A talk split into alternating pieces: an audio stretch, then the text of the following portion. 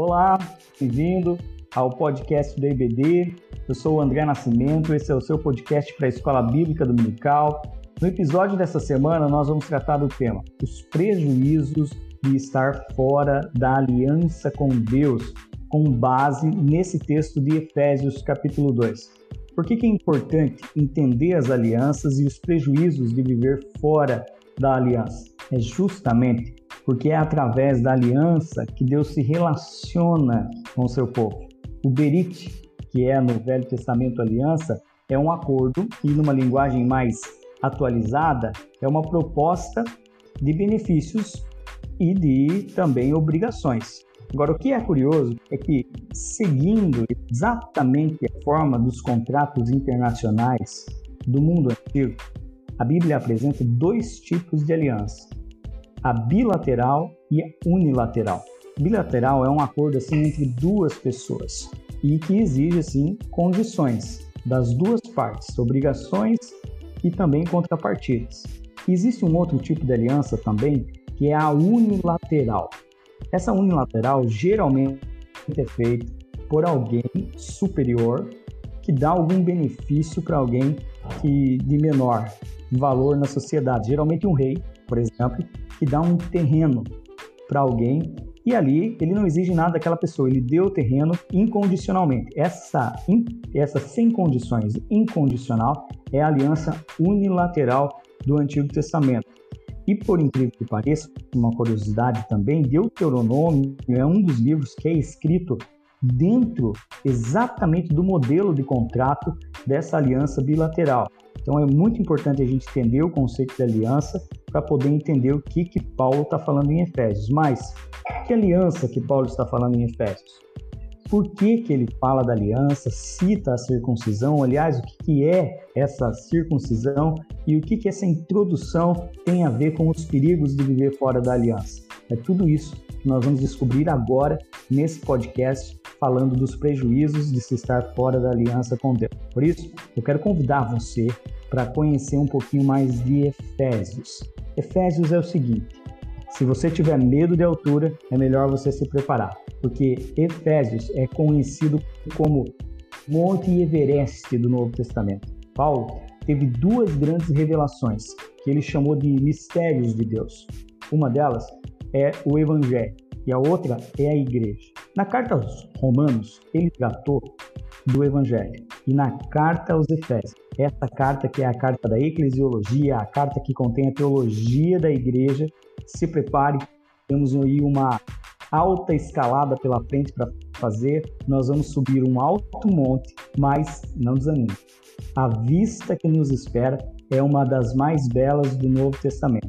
E para isso, eu estou convidando aqui o pastor Orlando Martins, nosso amigo, professor do Bíblia Hoje, e o pastor Kleber Maia, também professor e estudioso da Palavra de Deus, que estão aqui junto comigo. Deixa eu conversar com eles aqui.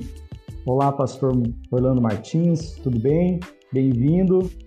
Olá, professor André. Olá, professor Kleber Maia. Dizer que é uma alegria estar aqui falando sobre a Epístola aos Efésios e também de é, podermos analisar um pouco à luz do contexto esta lição é uma lição muito importante se formos observar o tema a condição dos gentios sem Deus.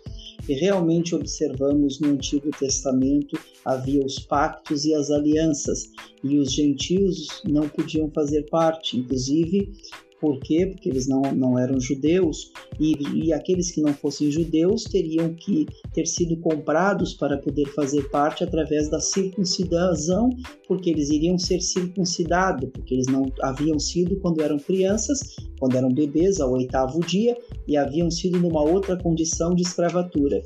Então nós sabemos que haviam aquela, aqueles pactos e aquelas alianças que eram exclusivas para o povo judeu que apontavam para o Messias.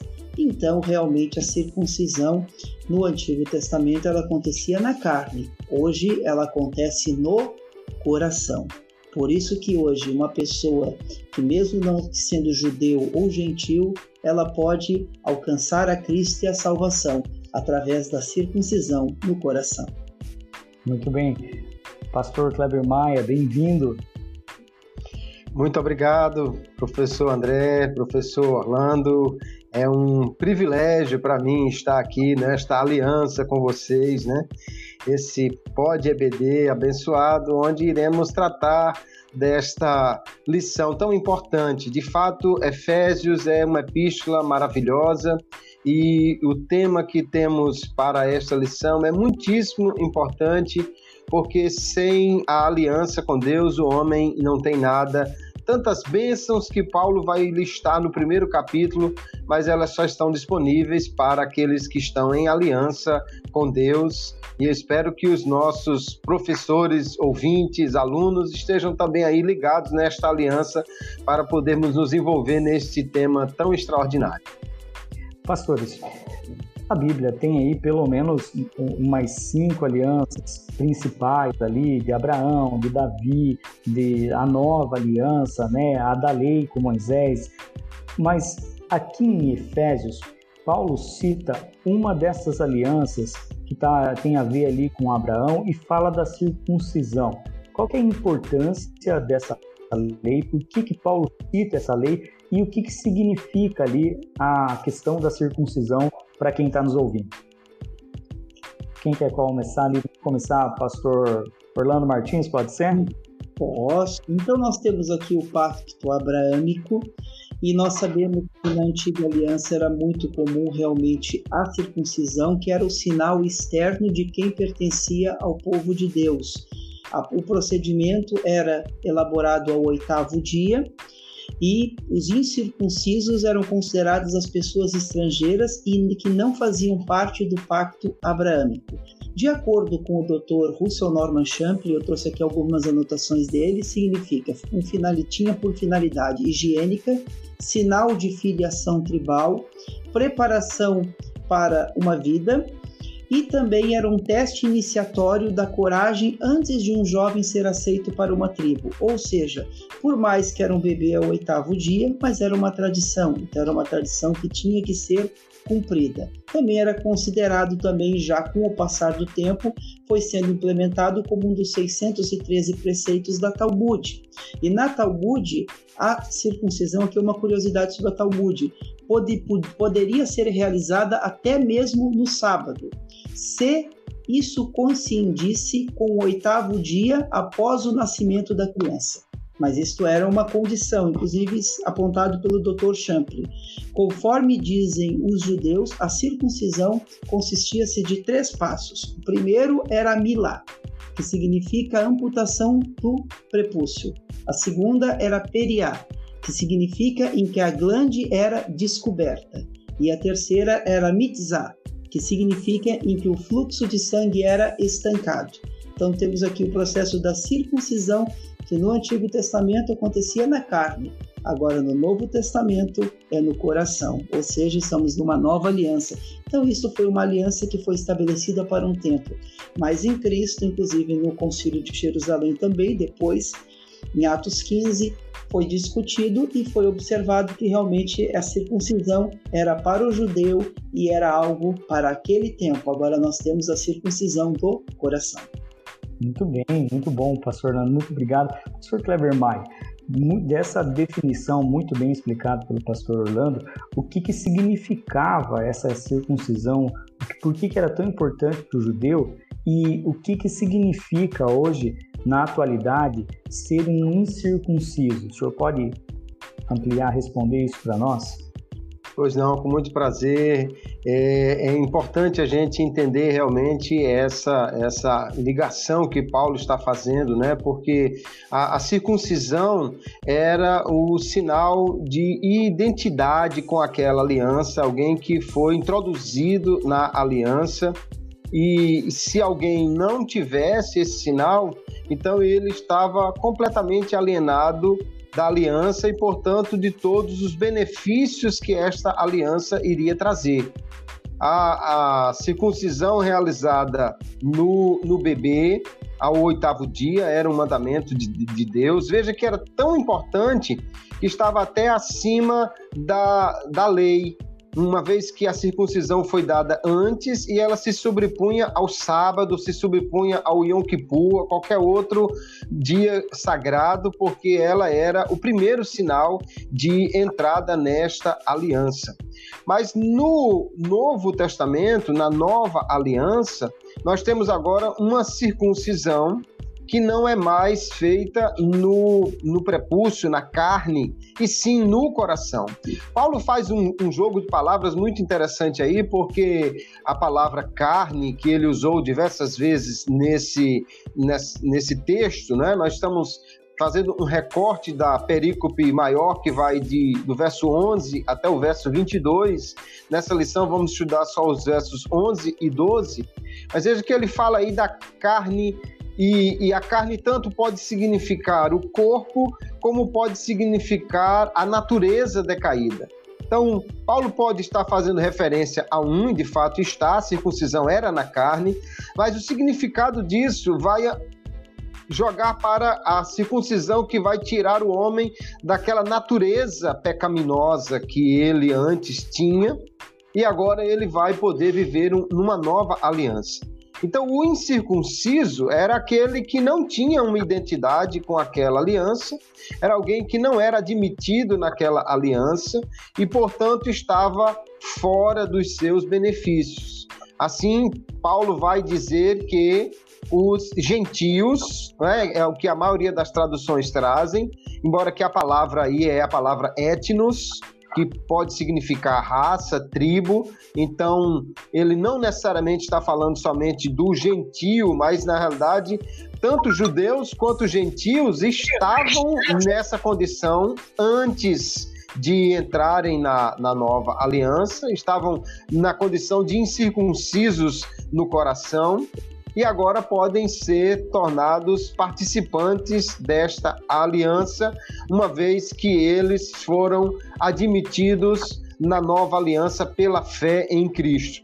Então é importante demais entender: quem não, quem não tem circuncisão está fora da aliança. O incircunciso não pode ter os privilégios dela, mas os que estão com esse sinal que Paulo vai tomar como uma metáfora, agora podem sim participar de todos os privilégios que esta aliança traz.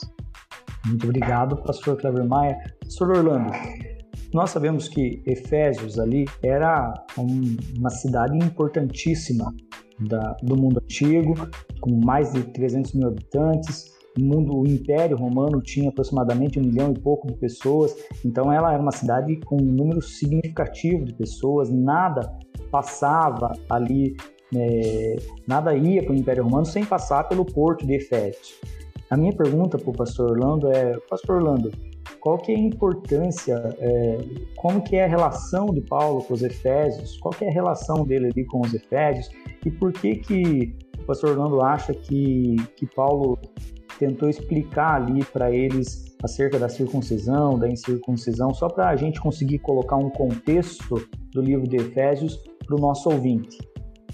A cidade de Éfeso era uma cidade muito importante do mundo antigo e era uma, das, era uma grande cidade, como bem colocou o professor André, com uma população de mais de 300 mil habitantes, e lá havia o centro de adoração a Diana, que era a deusa dos Efésios, em Éfeso. E o que acontecia? Havia muita idolatria nessa cidade. Era uma cidade que tinha muita idolatria.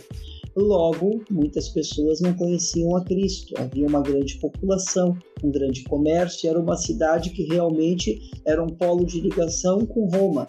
Logo, era uma cidade muito importante. Era uma cidade também que havia muita idolatria e era realmente um dos pontos mais importantes do Império Romano naquele período.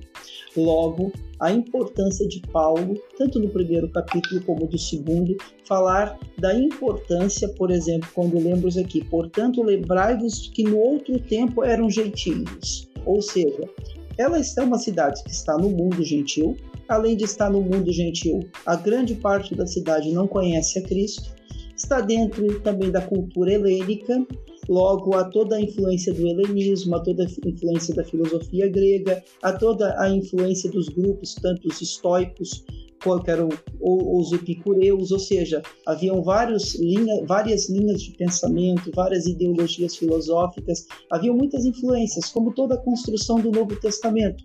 A construção do Novo Testamento ela tem a cultura grega, ela tem influência romana e tem influência judaica. Em Éfeso não é diferente, temos presente a cultura grega e a cultura romana. Então, o que, que observamos? Logo que nessa cidade, Paulo é está escrevendo para uma cidade onde a igreja está em construção. Escrevendo para quem? Para o seu filho na fé, para Timóteo. Timóteo depois seria deixado como o, o, o pastor em Éfeso. Logo, é uma epístola que Paulo se preocupa com a construção de uma igreja. Como todos os locais, Paulo começa enviando uma epístola. Paulo esteve em Éfeso, lá ele constitui um grupo e a partir desse grupo ele vai vai deixando preparado o caminho aberto para o estabelecimento de um trabalho. Então é uma cidade que tem muita importância e tem todo, toda a influência greco-romana que Paulo, logicamente, com todo o cuidado, vai estabelecendo a teologia da igreja nessa cidade. Assim como em Romanos observamos a epístola da fé, aqui observamos a epístola voltada para a eclesiologia. Muito bem. Pastor Kleber, é, o contexto, ainda falando sobre o contexto ali de Efésios, eu queria que o senhor fizesse as suas colocações em cima disso, mas se me permite a ousadia, queria inserir mais uma pergunta junto, que é, apesar ali, é que é a seguinte, Paulo está falando para os gentios ali acerca dos judeus, da aliança judaica, mas é, como que é essa relação? Porque ele está falando ali da aliança judaica, é importante os gentios, é, eles precisam participar da, da circuncisão, eles, por que que Paulo está falando ali da, da, circuncisão e da incircuncisão para aquele povo que não é judeu? É, em outras palavras, essas pessoas que a ideia, qual que é a ideia? Apesar de Paulo citar os gentios, a ideia de que judeus e gentios precisam fazer a circuncisão, qual que é a ideia real disso? Olha, a, a questão é muito interessante, professor André, porque a igreja sempre teve, nesses primeiros momentos, essa complicação com a questão judaizante.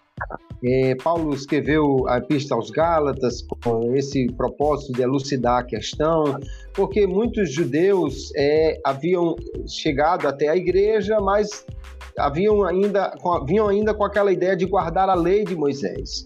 E a circuncisão era o ato principal, era o ato pelo qual um prosélito era admitido como um participante daquela aliança.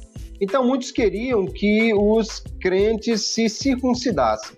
E para um judeu devoto que se considerava realmente alguém do povo eleito de Deus, alguém que era de um povo especial, você era alguém separado deste, deste mundo e, portanto, as pessoas que eram incircuncisas eram pessoas que, que não tinham a, a santidade, que não tinham a separação.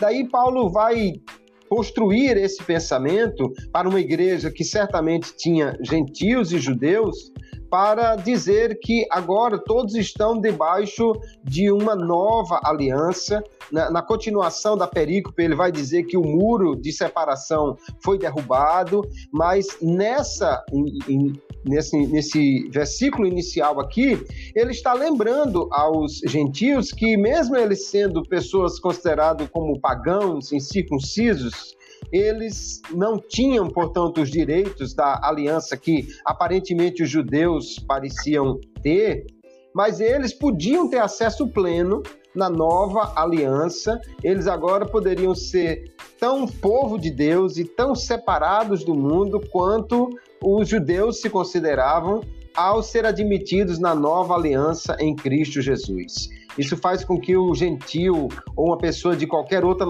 nacionalidade se sentisse tão povo especial, né? um povo eleito por Deus, tanto quanto os judeus se sentiam em relação à, à aliança que eles tinham por meio de Abraão. Ok, só queria, pastor esclarecer para o nosso ouvinte o que, que, o que, que é a palavra prosélito. Ah, pois não. Prosélito é um convertido ao judaísmo, né? Alguém que foi admitido na, na fé judaica e ele precisava, então, é, passar pelo ritual da circuncisão. A circuncisão era prescrita para o bebê ao oitavo dia. E tem um, um, detalhe curioso: a alguns estudos científicos que mostram que é, uma, uma substância chamada protrombina e os níveis de vitamina K no nosso corpo, que são fundamentais para a coagulação do sangue, eles atingem o maior nível possível durante toda a existência da pessoa ao oitavo dia depois do nascimento. Ou seja, é a menor possibilidade de sangramento e, o, e, a condição mais rápida de coagulação e cicatrização é no oitavo dia do, do, do nascimento da criança, e não é sem razão que Deus mandou que nesse dia fosse feita a circuncisão. O bebê passava por uma cirurgia ali, toda sinagoga tinha uma cadeira de veludo chamada cadeira do profeta Elias que era utilizada para esse ato da, da circuncisão era feito pelo sacerdote ou por uma pessoa indicada para isso, mas o bebê se recuperava rapidamente. Há até estudos que mostram que um bebê que passou pela circuncisão ao oitavo dia e um bebê que passou por uma cirurgia no hospital, o bebê judeu tem uma recuperação mais rápida do que o que foi hospitalizado. Uma Muito curiosidade bom. sobre a circuncisão aí. Muito bom. Agora, uma pergunta, uma pergunta geral. Uma pergunta geral. Quem que, qual que é o benefício do concerto da promessa e quem é que estava de fora dela? Vamos começar com o pastor Orlando agora, já que o pastor Cleber acabou de falar. Certo. Então, os benefícios das promessas. Eu até trouxe aqui algumas definições, tá? De acordo com, com Champlin, na qualidade de não-judeu, os gentios não compartilhavam dos pactos e tudo o que de certa maneira apontava para o grande pacto, ou seja, para o Messias prometido. Então, os gentios não eram contemplados. Isso no contexto do Antigo Testamento, como eu já falei aqui no início da minha fala. Os gentios, por desconhecimento, eram alienados da promessa. Ou seja, eles não tinham conhecimento da promessa, as promessas do Antigo Testamento que apontavam para o Messias como o pacto davídico, o pacto abrâmico ou o pacto mosaico. Agora, aquele que aceitou Jesus, aquele que foi regenerado em Cristo, esse sim, a partir de agora é uma nova criatura, ou seja, ele vai passar pela circuncisão do coração. Eu até convido a todos ler, lermos as, as nossas Bíblias em Atos 7, versículo 51, também quando eu digo a todos, não, não, não me refiro apenas aos professores, mas aos que estão nos ouvindo, né, os que estão assistindo o podcast. Atos 7, versículo 51. Está lá escrito assim: Homens de dura cerviz e incircuncisos de coração e ouvido, Vós sempre resistis ao Espírito Santo. Assim, vós sois como vossos pais. Então, se nós lermos também Romanos 3, 29, lá nos ensina sobre a circuncisão do coração. Logo, a circuncisão do coração tem relação com a regeneração, com a mudança de entendimento, tem, tem relação com uma nova vida em Cristo. A partir de agora, quem tem uma nova vida em Cristo, ele faz parte da promessa. Agora está fora da promessa, logicamente, aquele que não foi atingido pela graça, aquele que ainda não compreendeu o plano da salvação, aquele que não aceitou Jesus Cristo como seu Senhor e Salvador, aquele que não passou pelo processo do novo nascimento. Eu gostaria só de fazer um adendo sobre a igreja de Éfeso, que Paulo fundou a escola de Tirano. Eu acabei não colocando esse ponto, que é um ponto muito importante. Ele ensinou, ensinou por dois anos na escola de Tirano e também Éfeso. Depois que Paulo foi embora de Éfeso, nós sabemos que Paulo teve, teve preso e escreveu esta epístola porque ela é uma epístola de prisão. Acabei também não colocando esse detalhe. Não, muito importante. É, que, é, que a, questão, a questão é que esses, esses, esses dois anos e pouco que ele teve ali em Éfeso foi um tempo em prática, né? E ele vai Sim. só escrever a carta depois, quando ele vai preso. Muito bem, pastor. E lembrando também que nós observamos que as epístolas e os evangelhos têm uma questão de uma questão de cronologia. Por mais que na Bíblia nós observamos que os evangelhos vêm antes, no entanto, em termos de escrita, em ter, não, em termos de escrita, os, as epístolas foram escritas antes para depois serem os evangelhos. Aí nós temos, por exemplo, Verdade. elas nos apresentam o Cristo histórico e os, os evangelhos nos, nos, apresentam o Cristo universal, ou seja, a mensagem de Cristo. E o Cristo histórico, na, na verdade, peço desculpa, vou fazer aqui um, um é, isso, vou fazer aqui uma errata. O Cristo universal, as epístolas nos apresentam, e o Cristo histórico, os evangelhos. Aí nós temos Mateus escreve para os judeus, Lucas para os gregos Marcos para os romanos e João para todos. Então, realmente observamos que a epístola aos Efésios, ela apresenta o que? Os elementos da salvação, os elementos da constituição de uma igreja, os elementos, por exemplo, da justificação e vários aspectos, principalmente a fé. Agora, chega um momento que muitos gostariam de conhecer um pouco mais sobre Cristo. Aí os evangelistas escrevem as epístolas porque, ah, desculpa, os evangelhos, porque eles já ainda estavam vivos naquele momento. Então apenas uma que é interessante também a gente deixar frisado para quem está estudando Efésios é que ela é uma carta diferente, atípica um pouquinho das outras epístolas que Paulo escreveu, geralmente elas tratam de algum problema específico na igreja e ele vai argumentando. E a carta em Efésios, no especial, ele fala ali é um tratado teológico acerca da igreja, da eclesiologia da igreja. Então isso é uma coisa também importante para quem vai preparar a aula ali. E agora eu quero voltar lá com o pastor Kleber Maia, só recapitulando ali para o nosso ouvinte não se perder, é qual que é o benefício do concerto da promessa e quem que estava de fora dela. Importante demais a gente entender que Paulo está usando aqui a circuncisão como uma metáfora, né? E, e, e é, é uma questão então de identidade. Você está dentro desta aliança porque a gente não pode confundir com a circuncisão real feita na carne. Isso é uma questão interessante, porque Jesus, sendo judeu, o texto de Lucas diz que ele foi circuncidado ao oitavo dia. Mas isso não quer dizer que ele exija nada disso dos seus seguidores, né? Há uma outra questão, uma outra questão curiosa é que na Idade Média surgiu como uma relíquia nas igrejas o, o prepúcio de Cristo, o santo prepúcio. e que diversas igrejas, tanto na França quanto em, na Itália, reivindicaram ter esse prepúcio que um, um dos papas referendou como sendo uma relíquia verdadeira. É, há uma, uma igreja na Itália que até o, a década de 1980 fazia uma, uma procissão com o santo prepúcio que ainda sobreviveu tantos anos. É um, um quesito interessante sobre a, a circuncisão de Jesus. Né? Ah. Agora, o interessante também perceber é que a circuncisão do, do oitavo dia era feita em um bebê sem o seu consentimento, e sim dos pais. Isso vai levar a algumas igrejas, especialmente algumas igrejas é, em outras épocas, né, a realizar o batismo de crianças partindo de um princípio parecido.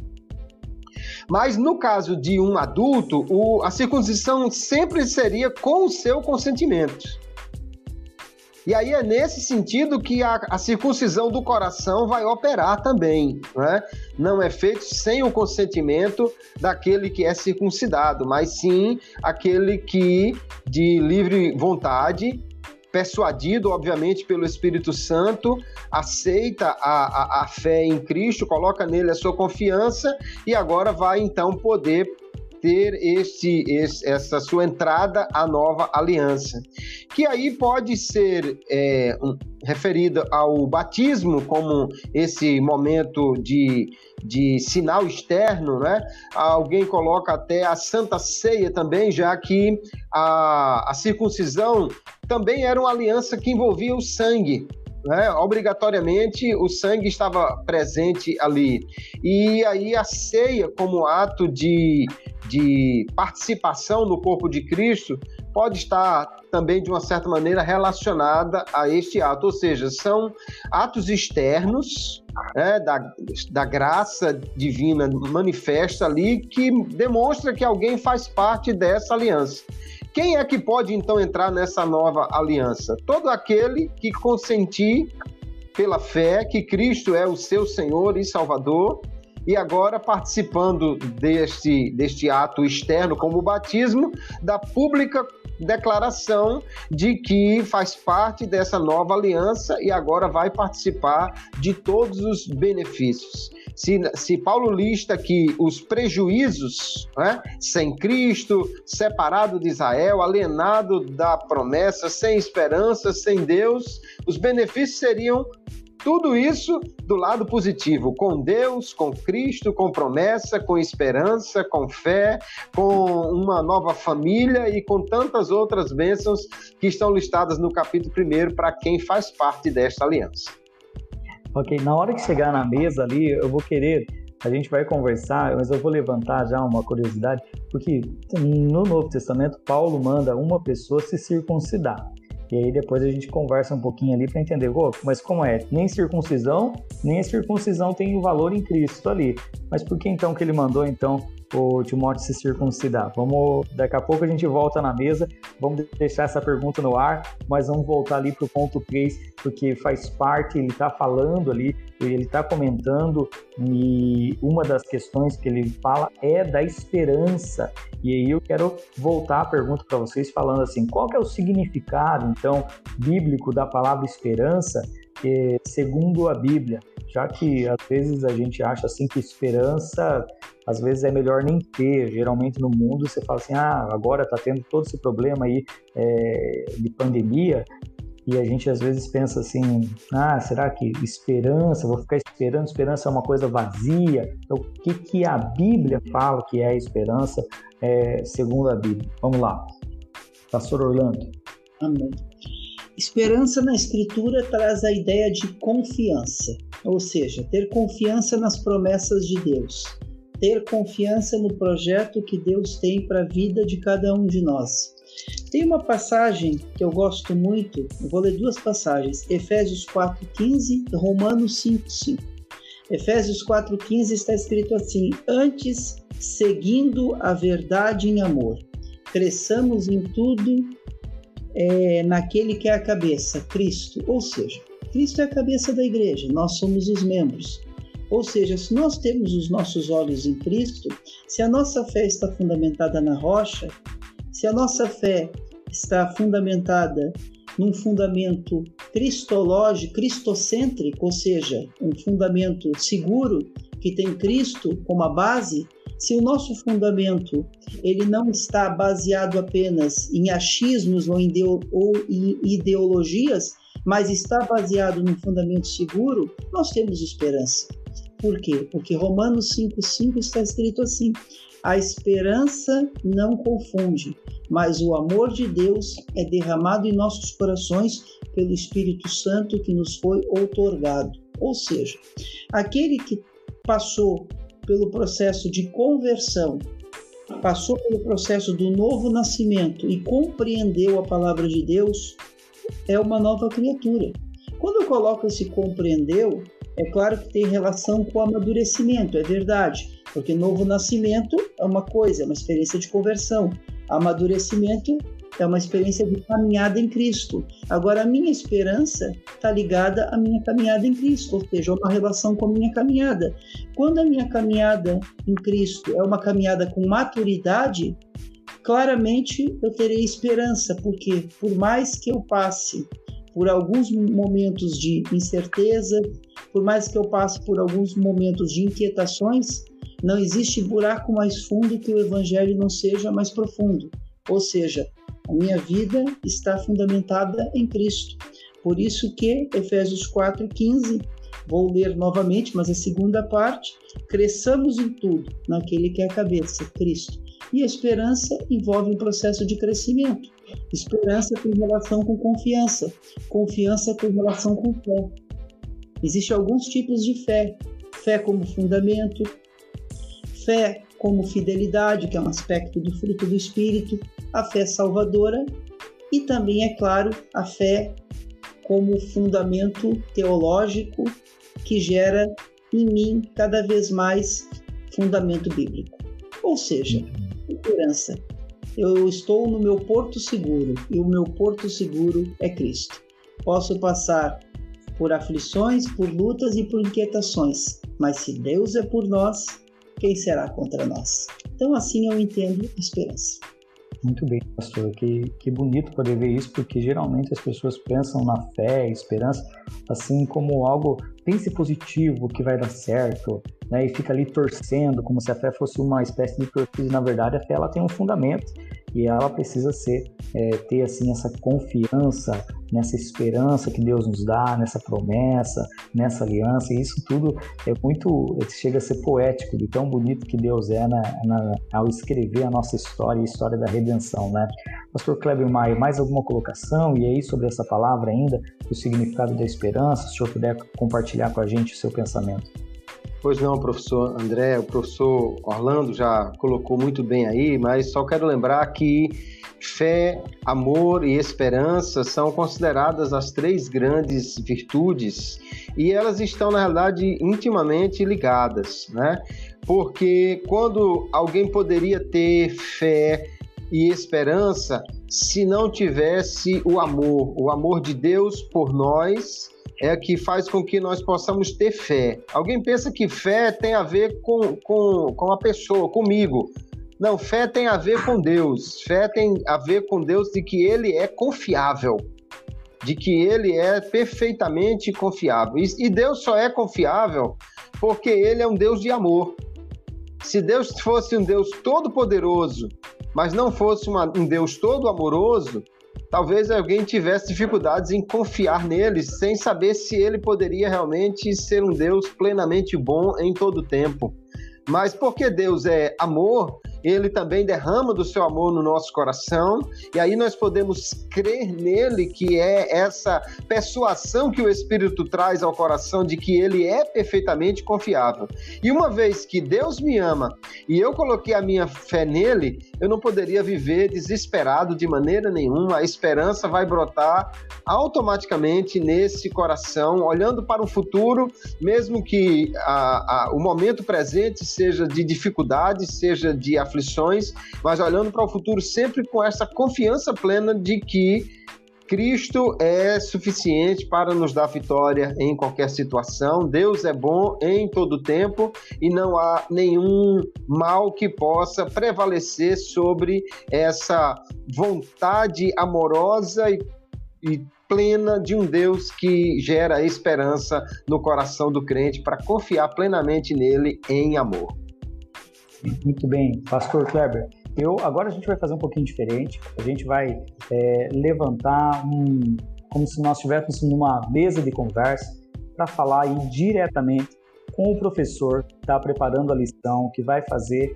E eu vou continuar com o Pastor Kleber agora. E assim, Pastor Kleber, se tu tivesse hoje é, para fazer ali a lição, fosse fazer a lição, o que, que tu não perderia de vista durante a lição, os pontos principais, o que, que tu acha assim que ele tem que falar, não pode deixar em branco e até mesmo questões de didática, o que tu puder contribuir nesse sentido, eu quero trazer agora para essa mesa, porque eu acho importante a gente ter subsídio para que o professor possa lá na ponta poder não só entender teologicamente esse tratado, mas também o que, que ele pode fazer para melhorar a aula dele. Muito bem, professor André, veja, aqui nós temos Paulo fazendo uma coisa que parece até que não é uma coisa tão boa. Ele está lembrando aos crentes como eles eram perdidos antes de Jesus. Parece até uma coisa que ele contraria o que ele vai dizer em Filipenses: esqueça que fico para trás, prossigo para frente. Mas só há uma razão para Paulo fazer isso, e a gente precisa colocar isso no, no nosso aluno, no nosso ouvinte: é que nos lembramos de quem éramos para entender que não merecemos ser quem somos, mas devemos ser gratos pelo que Deus fez com que nós nos tornássemos.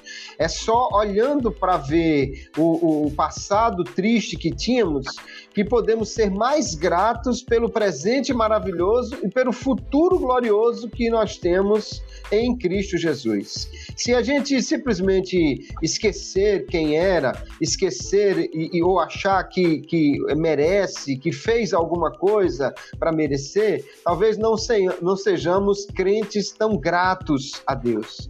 Então, levar o aluno a entender quem nós éramos. Nós éramos esses incircuncisos aí também. E agora em Cristo nós somos novas criaturas. Não porque nós fizemos por merecer, mas simplesmente consentimos com a, a, oferta da salvação pela fé e agora somos parte dessa aliança, temos esses privilégios. Então precisa haver gratidão. E aí eu, eu pergunto ao aluno, o professor tem que levar essa pergunta: o que estamos fazendo para demonstrar esta gratidão ao Senhor pelo que ele fez por nós?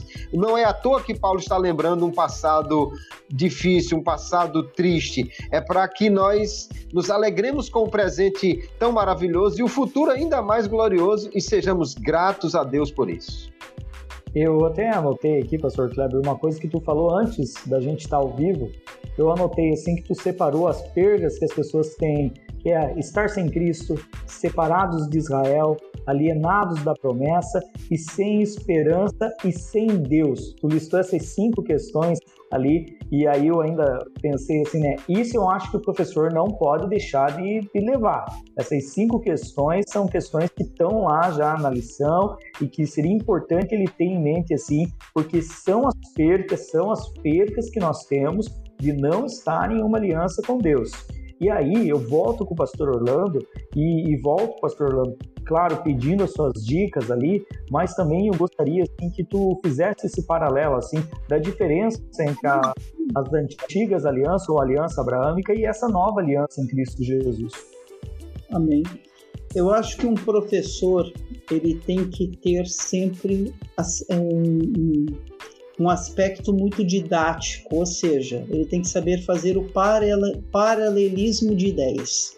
Ele tem que saber pegar paradoxos, temas que são paradoxais. Por exemplo, o mundo do Antigo Testamento e o mundo do Novo Testamento.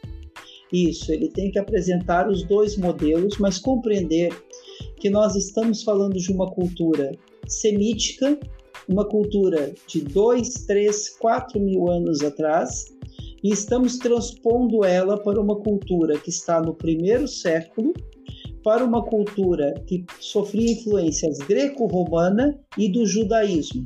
Então são dois mundos, o mundo do Novo Testamento e o mundo do Antigo Testamento. No mundo do Antigo Testamento temos aqueles pactos e aquelas alianças, em especiais pacto abrâmico, pacto davídico, que eram pactos do Antigo Testamento. No Antigo Testamento tínhamos muitas questões que eram muito culturais daquele tempo. Por exemplo, na cultura hebraica, gordura era significado de alegria. Agora eu pergunto, nos dias de hoje já tem um outro significado. Então é uma questão de conhecer-se contexto. Então eu pego, por exemplo, a questão da circuncisão, que como muito bem colocou o pastor e professor Kleber Maia, no Antigo Testamento era uma prática literal mas já no Novo Testamento aplicado por Paulo, ressignificando, é uma prática, é uma metáfora, é, é algo simbólico, ou seja, a mudança hoje está no coração, está na mente. No Antigo Testamento, nós temos, por exemplo, aquela expressão olho por olho, dente por dente. Nós temos a lei do talião, nós temos é, entendimentos, nós temos outros preceitos que são daquela cultura temos a influência de várias culturas, por isso que Deus manda não se misturar com o estrangeiro. Por quê? Por causa de algumas culturas, vou dar um exemplo. A cultura egípcia e a cultura cananeia. Interessante, mas no Egito, ele não sofre a desaprovação que a cultura cananeia sofre. Por quê? Porque na cultura cananeia há uma apologia ao sexo livre, no aspecto dos deuses são voltados para a fertilidade e muitos deles no aspecto sexual. Já na cultura egípcia não havia este apelo. Então, nós observamos que a idolatria e aquilo que realmente é contra o entendimento cristão e o entendimento bíblico de modo geral, isso é desaprovado. Mas observamos que da cultura egípcia para a cultura cananeia, nós observamos que a cultura cananeia recebe uma desaprovação muito maior, em especial por essa apologia ao sexo, pela questão também de sacrifícios infantis, que já não, já não havia na cultura egípcia. Isso para compreendermos um pouco a questão cultural, voltando para o que estávamos falando, que é a circuncisão da mesma forma. Circuncisão estava na cultura hebraica, era algo do pacto abrâmico entre Deus e o homem naquela época, naquele momento. Lembrando que haviam três tipos de leis no Antigo Testamento: moral, cerimonial e dietética. Nós sabemos que as leis dietéticas e as leis cerimoniais em Cristo se cumpriram, conforme está escrito em Colossenses, capítulo 2, versículos 14 até o 21. Agora, em Cristo, nós temos o cumprimento da lei moral, ou seja, aquilo, que era pecado no Antigo Testamento é pecado hoje. No entanto, havia muitos entendimentos que eram entendimentos culturais e, e que eram resultados da cultura daquele tempo. Agora eu pergunto, o que, que tem, qual é a relação da circuncisão do Antigo e do Novo Testamento? É que hoje, se eu aceitar a Jesus, o Espírito Santo vem morar no meu coração, eu me torno nova criatura e naquele momento a minha mente muda, naquele momento o meu coração muda e eu sofro uma, uma metanoia, uma mudança de entendimento. E isso é a circuncisão no coração, ou seja, eu não preciso ser circuncidado na carne, é esse contexto que o professor tem que saber explicar ao seu aluno. Então, eu defendo muito a lei do contexto. É só uma, é uma interessante. É interessante o que o pastor Orlando está falando, porque até um pouco antes, a gente está num recorte um pouco menor, mas no próprio Efésios aqui, ele vai falar sobre as influências que o homem sofre. Ele está sem Deus, aprisionado do mundo, sofre a influência de Satanás, ele está ali com o peso da culpa. Então, no próprio texto que a gente está trabalhando, ele já vai citar algumas coisas que pesam nessa relação do, do pecado e, e envolvendo o homem. E também trazer, resgatar aqui de uma das falas que eu falei lá do Timóteo, que Paulo, poxa, se Paulo está falando ali, acabou de fazer um tratado acerca da circuncisão ali em Atos, né? Teve toda aquela discussão, inclusive, me corrijam se eu estiver errado, mas o, o fator, o estopim para que a gente tivesse aquele primeiro concílio lá em, em, em, Atos também foi a questão da circuncisão. Então, é, eles chamam e aí Paulo faz uma defesa, inclusive, né? Não é nem circuncidado nem circuncidado, mas logo depois, em Atos 15 ali, ele vai falar para Timóteo para Timóteo se circuncidar. Então, não, não, parece uma falta de bom senso nisso ali? Vocês querem explicar? Querem que eu comente? Quer falar, pastor Kleber Maia? Eu vou deixar com Posso falar? É, porque, né, ele na verdade não tem nada demais, é uma questão até de bom senso, né? Poxa, ele está indo falar com os judeus e até ele fala, né? Me fiz judeus para com os judeus, né? Tem um pessoal que acha que é me fiz de tolo para com o tolo, mas não tem nada disso na Bíblia, né?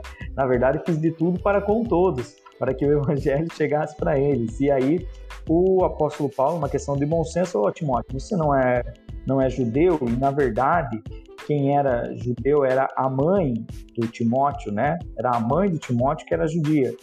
E nessa questão da cultura, era a mãe quem definia a etnia da pessoa.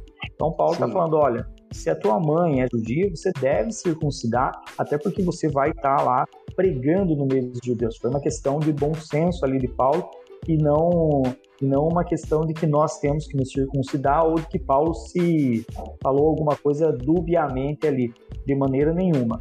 Eu acredito veementemente, deixa eu ver se eu acho os cinco pontinhos aqui, senão o pastor Kleber vai ter que me, lembrar. Mas indo agora para o final, eu gostaria que o pastor Kleber comentasse essas cinco pontinhos ali que tu conversou comigo, não sei se tu vai lembrar de cabeça, mas eu vou encontrar aqui, mas E eu acho que aquilo ali, pastor Kleber, é o que o professor tem que ter na cabeça ali para não esquecer da lição e entender nessa temática que nós traduzimos dizendo que os prejuízos das pessoas que não estão em aliança com Deus, aqueles cinco pontos e aí as suas considerações também dentro dessa finalização do nosso podcast de hoje.